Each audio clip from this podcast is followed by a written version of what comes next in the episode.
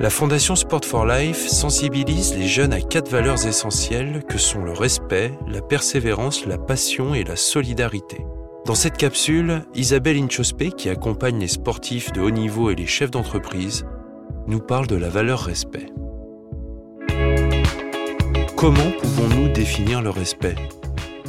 Alors, je définirais moi le respect comme un engagement. Euh, de manière évidente, on pense très facilement à s'engager euh, par rapport à l'autre avec considération et de manière permanente. Quand j'entends l'autre, c'est avec un grand A, c'est-à-dire dans, son environnement, dans son lieu, dans sa culture, euh, dans le matériel. Voilà, c'est vraiment l'environnement dans son ensemble. Mais aussi, c'est un engagement de respect par rapport à soi-même dans son intégralité aussi. Et c'est un engagement qui est souvent oublié comme une valeur euh, ajoutée pour apprendre à mieux grandir dans son environnement. En fait, euh, il y a deux formes de respect. Il y a le respect des autres qui commencera par le respect de soi. Sous quelle forme s'exprime le respect? Alors, pour pouvoir exprimer le respect, pour moi, hein, en tout cas, je donnerai deux qualités essentielles et deux qualités clés. La première, c'est de savoir être dans une écoute active des autres et aussi de soi-même. Et toujours pareil, sans filtre négatif et avec beaucoup de bienveillance. Ce qui devrait créer en général un climat plutôt de complicité entre nous, avec une atmosphère plutôt agréable et avec aussi un climat de confiance assez fort. Et puis, le respect aussi demande pour moi une deuxième qualité, qui est la capacité à s'adapter à l'autre, toujours dans son environnement.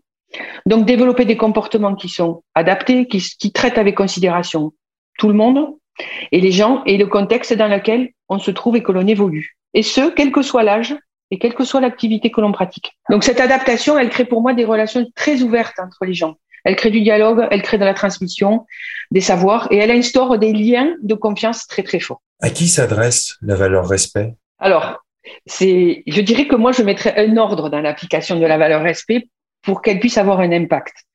Tout d'abord, je pense que c'est une valeur que l'on doit d'abord s'appliquer à soi-même. Pourquoi? Parce que pour se respecter, cela va demander un effort de se connaître. C'est accepter qui nous sommes. C'est oser se découvrir dans nos zones des fois les plus sombres ou les plus claires. Cela va aussi aider à se faire respecter dans une famille, dans un groupe, dans un écosystème, euh, dans une société. Et se respecter va nous obliger à beaucoup travailler sur nous-mêmes, à faire une introspection permanente sur nous. Cela nous met donc dans une dynamique de progrès constant. Et en fait, je dirais, se rendre respectable pour pouvoir être respecté. Et puis, et si, si seulement si on a fait ce travail sur nous, on va pouvoir commencer à dire on peut respecter les autres. Et c'est la condition. L'une dépend de l'autre. Et il sera alors possible de respecter les autres dans leurs différences, euh, dans ce qui nous amène aussi euh, euh, dans leur, nos points communs, avec ce que nous avons à partager ensemble. Ce qui signifie que euh, pour pouvoir faire ça, il faut être à l'écoute, toujours pareil, avec beaucoup de bienveillance, avec beaucoup d'ouverture, pardon, et avec un désir assez profond de vouloir apprendre. Et quand je vous décris tout ça, en fait, vous vous rendez compte à quel point c'est un sacré engagement, le respect. Engagement d'abord sur soi, puis un engagement par rapport à l'autre. Comment mettre en œuvre au quotidien ce respect? Alors, les, les, deux axes possibles pour moi pour développer le, le respect, et d'ailleurs, entre nous, j'aimerais peut-être qu'on parle un peu plus de culture de respect parce que comme une culture se transmet, ça pourrait être très intéressant de parler de culture de respect dans une relation euh, que l'enseignant a avec son élève pour qu'il le transmette euh, plus tard aussi. Donc pour moi, il y a deux axes possibles. Il y a pour l'enseignant, il existe euh, l'axe dans lequel l'enseignant doit, de manière collaborative, poser un cadre de travail, dans lequel toutes les personnes vont travailler à la rédaction de l'objectif et vont aussi participer à la rédaction des règles qui vont encadrer cet objectif, de faire en sorte d'avoir une espèce de code de conduite commun.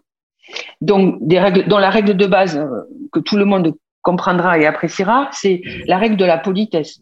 Savoir dire bonjour, savoir dire au revoir, savoir dire merci, et puis ne pas avoir trop de commentaires désobligeants sur l'autre.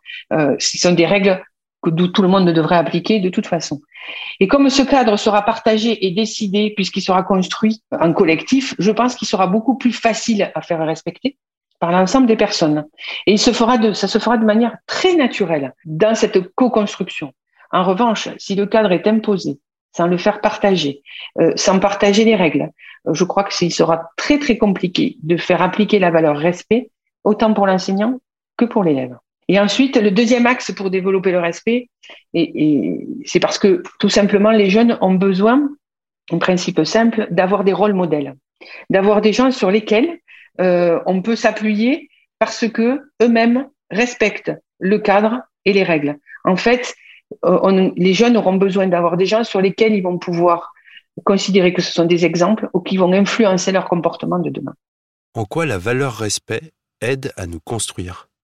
Le respect, pour moi, alors si on fait euh, de manière, euh, on va dire, simplifiée, il y a quand même, on va dire, trois axes forts qui que le respect permet de développer. Il permet de développer déjà une chose qui est sûre, vu que nous sommes dans une une espèce de dynamique d'engagement, euh, ça permet de développer le goût de l'effort.